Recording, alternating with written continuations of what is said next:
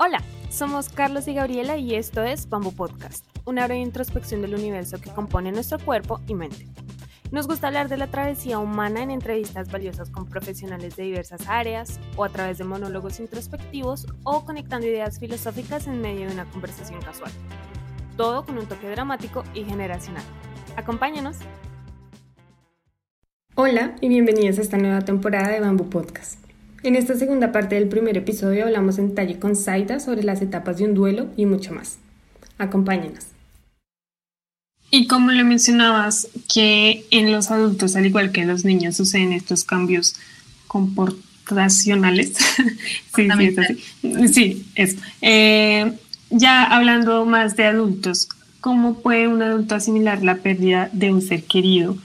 ¿Y cómo puede tomar aprendizajes de, este suceso. Si en su caso, en la niñez, no vivió ese proceso, si la primera vez que lo vive, pues ya con avanzada edad, cosa que pues nunca antes tuvo una experiencia así, ¿cómo se podría lograr esto? Sí, pues a mí me gusta mucho trabajar el tema y fomentar, que lo que trato de trabajar, demostrar en mi trabajo es poder prevenir eso y entonces educarnos previamente para eso, desarrollar esa conciencia de muerte, acercarnos al tema, leer sobre el tema, hablar sobre el tema, volverlo de una forma más, más, más cotidiana, sin insensibilizarlo, sino dándole su justo lugar eh, para trabajar justamente en, en, la prevención. Eso cuando ocurre, entonces vamos a estar mejor preparados para cuando ocurre. Ahora, si ya ocurrió, como en la mayoría del caso de, de la mayoría de la humanidad, pues hemos eh, perdido algún ser querido, hemos visto de cerca la muerte de, otras, de otras personas, pues ya tenemos como nuestras propias huellas emocionales a ese respecto. Entonces ahí podemos ir justamente a mirar nuestra, nuestra, nuestra pasada, nuestra línea como desarrollo en esa área de relación con, con la muerte y con las pérdidas, porque cuando hablamos de la muerte no solamente hablamos de la muerte de los, de los seres... Eh, eh, cercanos, de los seres queridos. Hablamos de las pérdidas, las rupturas, las relaciones, los trabajos, eh, los fracasos económicos, todo eso va, posicionando mi, postura ante la, ante la muerte también. Em, y cuando podemos eh, procesar, creo que ahora vamos a hablar más de, como de las etapas del duelo como tal, pero cuando logramos saber que para procesar esas pérdidas va a haber un tiempo pero va a haber un tiempo con una acción propositiva para superarlo. Porque a veces la gente dice, no, eso el tiempo todo lo cura. No, eso ya en unos tres, en un año va a estar bien. Pero no, hay gente que congela los duelos a veces décadas o toda su vida, porque no quiere eh, confrontar el dolor, porque no quiere ir a mirar, porque no quiere desapegarse, porque no quiere elaborar ciertas cosas. Entonces, no solamente el tiempo, sino es el tiempo, y tampoco lo podemos hacer, bueno, me voy a superar este duelo en una semana, listo, voy a hacer todo lo que haya que hacer. No, también es un tiempo con una acción, como cuando estás sanando una herida, que uno quisiera, por más de que tú la cures y le eches, le pongas la curita, la mantenga limpia, pues va a tener un tiempo hasta que nos recuperemos. Pero si también no la limpiamos, no la vamos a mirar, la oxigenamos, pues también se puede dañar y no, y no puede eh, sanar bien. Entonces, de alguna manera, lo que pasa es que estas son heridas emocionales que tú no las ves con los ojitos, pero las sientes con el corazón, se te atraviesa en el pensamiento y te puede perturbar bastante la vida te puede perturbar comenzar otras relaciones, te puede perturbar los lazos familiares que con las otras personas, te puede perturbar tu desarrollo eh, profesional, porque no elaboraste ese dolor, no, no, no confrontaste finalmente. Y a veces lo puedes encapsular por un tiempo, pero llega otra pérdida, otra muerte, otra eh, ruptura emocional, y eso es como una, como una, una cascada. Cae toda la tristeza y todo, y a veces una muerte o una pérdida que uno dice, pero esto no, no lloré así cuando se murió, no sé, mi mamá o mi papá, y sí cuando perdí este trabajo, pero es que lo que resulta es que hay una cadena hacia atrás asociativa de pérdidas que no has elaborado. Entonces llega esta situación y ya es como la, la, la gotica que finalmente cayó. Entonces, hay mucho en la prevención, hay mucho en el, llamar a la conciencia y, al, ser adulto y maduro y responsable, decir, ok, yo me, voy a, yo me voy a educar en esta área, yo voy a ver qué puedo aprender de esto. Hay ahora, gracias a, la tecnología y a la virtualidad, hay acceso a mucha información. Hay libros, está Elizabeth Kubler-Rose, está... Em, eh, Gabriela, se me, Gaby Pérez Islas, que es de México justamente, habla mucho sobre el tema, está Hugo Dopaz, o sea, tenemos personas que están trabajando el tema, Isa Negra Jaramillo fue una gran precursora aquí en Colombia a trabajar el, tema de la tanatología.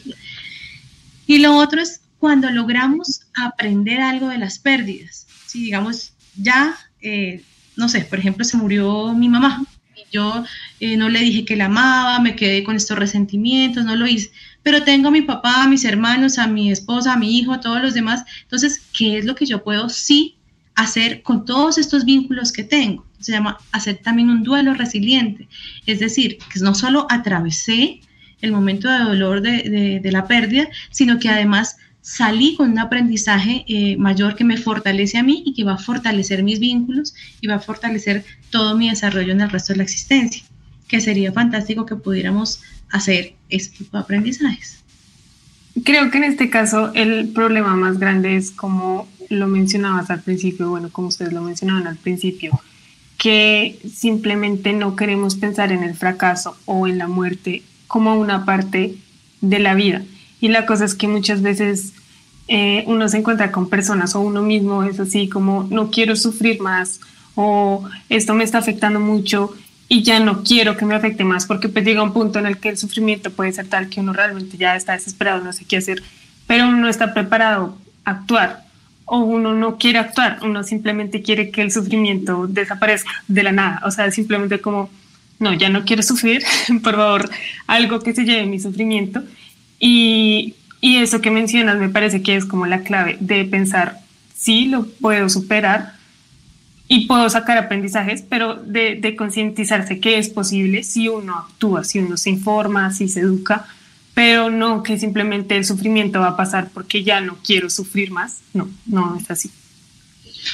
Y, y tú enuncias, Gabriela, perdón, Carlos, algo muy importante y es que a veces en esos momentos de sufrimiento máximo que realmente, y todos lo hemos tenido, por una pérdida amorosa, por un ser querido, es un dolor tan obnubilante que uno, Dios mío, no se lo quiere sacar de algún lado, quiere dejarte sentirlo. Y eso es lo que lleva muchas veces a la gente a optar por la opción del suicidio, porque lo que quieren es dejar de sentir ese dolor.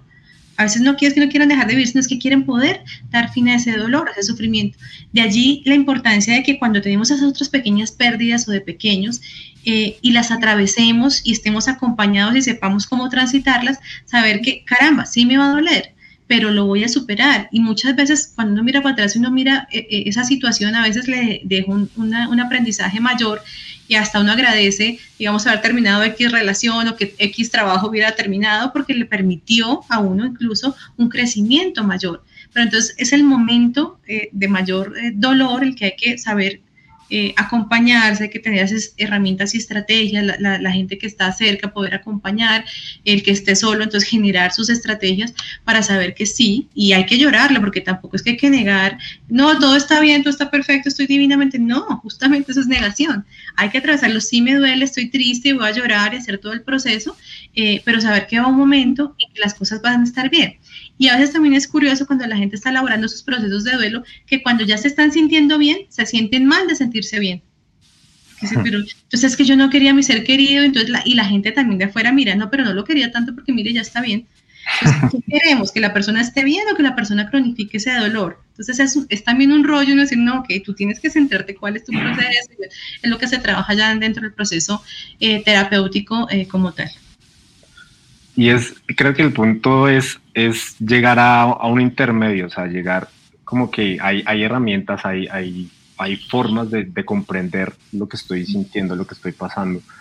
Y, y claro, no, no, llegar al punto de los eufemismos y decir, bueno, o sea, darle como alguna explicación que pues no, pues no tenga mucho sentido o una idea así romántica como romantizar, pero tampoco irse, eh, lo, que mencionabas, lo que mencionábamos hace un rato, o sea, no irse como a la frialdad completa de, ok, soy fuerte, aquí soy de palo, aquí no pasó nada y, sigamos adelante, tampoco, y encontrar ese intermedio yo creo que es el reto y es, y es lo difícil porque, porque mucha gente no está dispuesta como a hacer esa, esa exploración, porque es que siento yo que lo que tú dices, que, que a veces cuando alguien puede llorar y llorar desconsoladamente puede ser porque ya trae una carga enorme. Entonces la gente puede, puede tenerle miedo a, a ver esa carga, a decir como, bueno, ok, porque yo creo que nosotros, sin importar la formación y, lo que tengamos, tenemos cierto nivel de conciencia respecto a lo que nos pasa y sabemos como las cosas malas que hemos hecho, las buenas en general, todo, y, y, eso es una carga que vamos llevando. Entonces, claro, llega un suceso de estos y puede explotar o peor aún, se puede acumular. Y, y justamente eso, eso eso me lleva a la, a la, siguiente pregunta. Quería preguntarte como desde tu experiencia profesional con todas las, las personas que, que, has trabajado, ¿por qué, por qué algunas personas al, al, llegar a ese momento de, de la muerte de un, de, un ser, de un, ser, querido deciden suprimir las emociones y, y, los sentimientos? O sea, de cierta manera prefieren cargar ese peso casi que por, por inercia durante mucho tiempo. ¿Por qué? Claro, hay varias cosas. Por ejemplo, está el factor cultural, en el cual el hombre eh, no, no puede llorar. ¿sí? Si eres hombre, si eres macho, pues tienes que, mejor dicho, lloras para adentro, pero no lloras para afuera. A las mujeres nos estamos permitido que si usted puede llorar, y entonces eh, hay una forma de canalizarla de manera diferente. El hombre por lo general llora solas, la mujer llora acompañada. Entonces hay, hay cosas a nivel cultural que, que ya van mediando este asunto. Eh, dos, eh, obviamente la experiencia de lo que han sido tus, tus pérdidas previas, entonces va a determinar también si yo he generado la inteligencia emocional para poder hablar de eso, enfrentarlo, llorarlo, o si simplemente mis mecanismos de defensa ¡pum! se activan, como si se, se, se activara el, el, eh, ¿cómo se llama? El escudo protector. sí, con eso como que, y funciono, voy y trabajo, resuelvo todas las cosas y todo el asunto, pero lo dejo ahí congelado no lo he resuelto, está congeladito. Entonces, son mecanismos de defensa que también el aparato psíquico eh, eh, permite que funcione pues para que nosotros sigamos funcionando. ¿no? Entonces, el asunto es cuando ese aparato psíquico no te permite justamente tampoco desarrollar esa parte emocional, porque obviamente necesitamos cierto nivel de defensas para poder eh, reestructurarnos y seguir andando, pero es cuando el, el, el, nivel de defensa es tan alto que entonces tú no te permites llorar, eh, hay ver que esas asociaciones hay con eso, que si es lloro, eh, me estoy mostrando débil, estoy vulnerable, qué oso, qué pena, o, ¿sí? o no encuentro los canales o las personas con las que yo sienta confianza para, para canalizar eso. Pero entonces es, obviamente desde la cultura, y hay aquí la parte de, de hombre-mujer, la parte de la expresión, de las emociones eh, y la falta total de nuestra parte de educación emocional y de saber que las emociones, todas las emociones, son válidas, todas las emociones son necesarias. Si no existiera el miedo, la tristeza, tampoco podríamos comparar la valentía, el amor y la alegría. Entonces, es parte de, vivir en esa gama de emociones sin quedarnos pegados tampoco en ninguna, sino ahí generamos ya nuestros trastornos a nivel eh, emocional, sino fluir y en que en cada momento podemos eh, habitar estas emociones, aprender de ellas y eh, ir a, a, en la cotidianidad, usarlas como herramientas, ¿no? Saber cuándo podemos manejarlas de la mejor manera. Hace parte del proceso de educación emocional. ¿no? ¿Y consideras, por ejemplo, que eso puede ser generacional? O sea, que tal vez nuestros, nuestros abuelos como que les costaba mucho más abrirse de lo que tal vez puede ser ahora. Claro, claramente, porque obviamente, eh, imagínate, hace 50, 80 años, eh, era un, modelo mucho más así patriarcal y de usted eh, si se cayó eche para adelante, nada de ponerse a llorar, eh, no había ese nivel de comunicación de las emociones, de la sexualidad, todo lo que estaba pasando entre, entre los papás y los hijos, nada, eso tenía el, el, el chinito que aprenderlo como fuera, eh, era más por la imposición, por el castigo. Claro que ahora, versus a veces también vamos al otro extremo. Entonces también no le queremos dejar sufrir, no lo queremos que no se caiga, que no le duela, y eso hace que tenemos generaciones de, adolescentes y de adultos muy frágiles. Entonces que tampoco les pasa cualquier cosa y se derrumban emocionalmente porque no aprendieron que también contrastar con eso eh, es bueno. Entonces, claro, la, la, cada, nivel generacional va teniendo eh, cosas positivas y cosas que, que, que no son tan positivas, pero sí ahora hay una, una, mayor apertura, claro, a poder hablar, a poder canalizar esas emociones, a que un papá pueda abrazar a su hija, a que se puedan expresar esas manifestaciones que antes eran mucho más reservadas, ¿no? Pacientes adultos míos hablan de que no, obviamente en su familia jamás un abrazo, jamás un toque, jamás un consentimiento, y eso también es una parte de privación emocional eh, para un ser humano, que necesita la contención, necesitamos el abrazo. Todo nuestro cuerpo tiene terminaciones nerviosas, entonces necesitamos esa parte también de desarrollo eh, emocional. Y ya volviendo un poco más al duelo, obviamente este proceso es diferente para cada persona y pues dependiendo de qué tipo de duelo sea y bueno, todo eso pero en general existen etapas para un duelo eh, de un ser querido específicamente. ¿Y cuáles son estas etapas? Y otra pregunta, ¿qué nos recomendarías para sobrellevar un, tipo de pérdida de un ser querido? Bueno, vamos por partes. Sí. Entonces, eh, sí, dentro del, estudio de la tanatología se han, y lo hizo principalmente Elizabeth Kubler-Rose, que es la tanatóloga que trajo como a trabajar este tema aquí en Occidente. Eh, y ella describe en, sus pacientes que había como unos, unos momentos o unas situaciones comunes a, todos ellos. Entonces ella dijo, esto es más que una simple coincidencia y comenzó a hacer como, como el estudio consensuado y vio, que habían unos momentos, unas etapas particulares. Y aplica no solamente para la muerte, o sea, tanto para la persona que se está muriendo como para las personas que están haciendo el duelo de un ser querido, de una relación o de cualquier otra cosa que consideremos pérdida. Eh, y los describe dice que a veces no se presenta en, la, en, esa, en esa, necesariamente en ese orden y a veces se presentan todos y a veces van y vuelven hasta llegar al punto final. Pero en general se da de esta manera. En un primer momento que es de negación, es decir, como no, esto no puede estar pasando, una, una, sensación como de algo, estar viviendo algo surrealista, como mañana me voy a despertar y ya la cosa va a ser diferente, o el diagnóstico que me dieron no es, voy a buscar otra, otra cosa, o si es una relación de pareja, entonces no, es imposible, esto no se va a acabar, eh, negación. Después hay una fase que se llama de negociación, entonces, como, eh, no, pero hay algo que podamos hacer, eh, si a cambio de que yo haga tal cosa, de pronto Dios me restituye la salud, o entonces esto no va a pasar, la negociación, cómo yo cambio algo por algo para retornar como a ese punto de equilibrio o de eso que no quiero perder. Luego, como esta situación pues de negociación no nos funciona, se da el momento de rabia. Es como de, ¿sí? De desespero, de, que realmente no lo puedo aceptar, de, hay rabia, hay molestia, hay enojo. Eh, posteriormente a, esta situación de rabia y enojo, puedes llegar finalmente como nada de lo que hago, eh, eh, puedo cambiar esa situación, llega la tristeza, que en su punto extremo puede llegar a la depresión, el diagnóstico de la depresión va a depender de otra serie de características, pero es aquella tristeza profunda en la que tú no quieres hacer nada, no quieres moverte, no quieres eh, comerse, puede haber unas alteraciones a nivel de tu, de tu rutina, de tu, parte social, de tu parte laboral.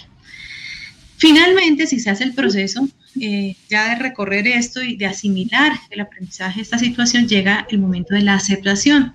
Entonces, ya acepto pues que la realidad, la realidad que es es esta y no la que yo quisiera, la que yo quisiera, pues ese momento de aceptación.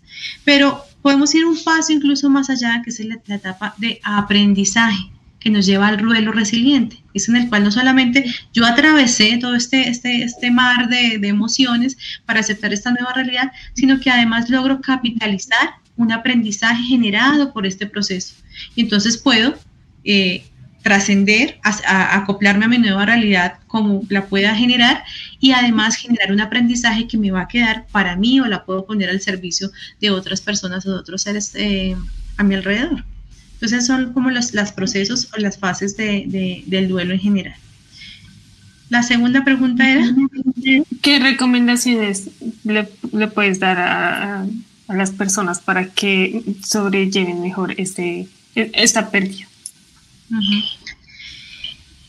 Bueno, uno es darse tiempo. Dos es eh, realmente eh, confrontar la situación, no evitarla eh, escondiéndonos en el trabajo, en el licor, los vicios, otras relaciones, porque hace que simplemente yo me distraiga, pero no soluciona la situación. Entonces, confrontarlo. Poder trabajarlo. A veces, a veces, o sea, podemos transitarlo nosotros mismos de la mejor manera, pero a veces necesitamos un apoyo de, sentido terapéutico, eh, psicológico para poder trascenderlo mejor. Y esto no es un fracaso, esto no es que no pueda hacer, sino tiene que tener uno la suficiente salud mental para poder decir necesito y quiero ese acompañamiento. Eso está dando señal de su nivel de conciencia, su nivel de madurez, su nivel de responsabilidad y amor propio consigo mismo para decir, oiga, pues si yo lo puedo trascender mejor haciendo este proceso eh, terapéutico que demorando de pronto más tiempo y de una forma más dolorosa haciéndolo solo, pues ¿por qué no hacerlo? Entonces poder eh, saber que estas herramientas existen y están a la mano eh, de, de, todos nosotros y en la actualidad cada vez con mayor facilidad para poder elaborar esa situación habrá que ir probablemente, que es lo que hace uno dentro de los procesos terapéuticos, a sanar cosas que quedaron pendientes, a, perdonar, a decir cosas que no, que, que, quedaron allí atoradas y que no las dijimos, a, arreglar, como dice, como arreglar la casa interna.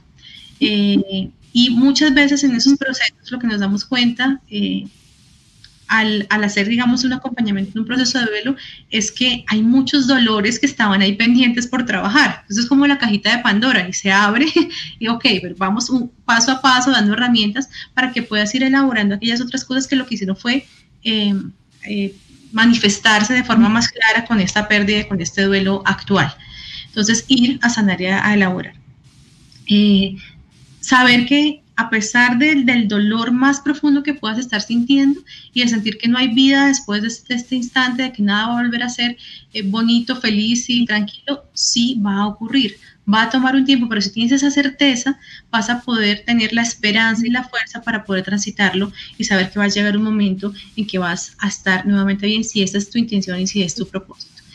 Y la recomendación final es no esperes a que ocurra ¿sí? Es que es lo, que hablaba y enunciaba ahorita Carlos. Claro, cuando ya llega la cosa, pues ya yo tengo que, con como puedo ver cómo lo, lo, contorneo, pero si yo me he preparado, si yo he, es como si llego a dar una conferencia o a hacer una comida algo, y, y, no sé nada de nada, pues me va a quedar mucho más complicado. Pero si yo me he venido preparando el tema, lo he hablado, lo he trabajado en mí, venga, qué es lo que yo tengo pendiente, cómo me siento con este tema, qué quisiera yo en el momento de mi muerte. Entonces, eso permitiría que cuando llegue ese instante o cuando lleguen futuros instantes para de mí mismo o de seres queridos, yo lo pueda atravesar de una manera muy diferente. Entonces, mi foco sí va, y mi promoción es mucho trabajar eh, desde la prevención. Muy bien, y para ir cerrando el, todo nuestro diálogo y, conversación, eh, queríamos comentarte que en Bambuco Podcast consideramos importante que lo que hagamos tenga un impacto positivo en nuestra audiencia y me gustaría cerrar con esta pregunta. ¿Qué huella te gustaría dejar en tu entorno con lo que haces a diario? La pregunta más bonita. Em, realmente eh, el impacto y la huella es poder impactar positivamente la vida de las personas, ahorrar sufrimiento, eh, poder capacitar sobre el tema y, y, visibilizarlo cada vez más para que se vuelva un tema eh, de nuestra cotidianidad, que le podamos quitar el miedo, que le podamos quitar los tabús, que le podamos quitar esa, ese contorno eh, negativo y poder mostrar de verdad que en la medida en que nosotros nos acercamos a este tema, lo que hacemos es que nos empoderamos más y mejor de nuestra propia vida. Porque entonces no me voy a dejar para el final, para cuando tenga 80, 90 años, que de pronto no llego allá, para ser feliz, para hacer lo que siempre quise hacer, para pedir perdón, para ponerme en paz con no sé quién. No, esa es mi cotidianidad porque el único momento que realmente tenemos es hoy. Si cualquiera de nosotros, ahorita no estamos enfermos aquí ninguno y estamos bien, pero nos puede dar una neurisma en media hora y nos morimos. Y como quedó la vida, quedó la vida. ¿sí? Tenemos mí ese pensamiento mágico que a nosotros nos va a pasar o que nos va a pasar por allá cuando estemos muy viejitos. Entonces, creo que el, impacto que quiero generar es eso, es ver que es un tema real y que, y que viendo a, mis pacientes, a mis consultantes, a los familiares, oye, hay tanto sufrimiento que se podría ahorrar y hay tanta calidad de vida que podrías tener y vivir con mayor plenitud, que qué bueno que pudieras ver ese tema eh, de esa manera y es parte de lo que trabajo en mis talleres y en mis consultas, en las conferencias, lo que intento eh, transmitir. Muy chévere, Saida, muchísimas gracias. Y por último, ¿cómo pueden contactarte nuestros oyentes? Pues a través de las redes sociales me pueden encontrar como Saida Villarraga Psicología, Saida con Z, Villarraga con V, eh, en Facebook, en Instagram, en YouTube y pues eh, atiendo tanto consulta eh, online como presencial y sobre todo los cursos de desarrollo de conciencia de muerte y de búsqueda de la felicidad. Bueno, muchas gracias, Aida. Y ya con esto nos despedimos por hoy. Eh, muchas gracias a ti y a nuestros oyentes por acompañarnos en este nuevo episodio y en el inicio de esta nueva etapa de Bamboo Podcast. Recuerden que si les gustó este episodio pueden dejar una reseña o algún comentario en Apple Podcast y seguirnos en nuestras redes sociales. Esto nos ayuda a crecer y a crear una discusión más amplia sobre cómo llevar una vida pasible y de bienestar. Como siempre nos encontraremos el próximo martes con un nuevo invitado y un nuevo tema. Hasta pronto.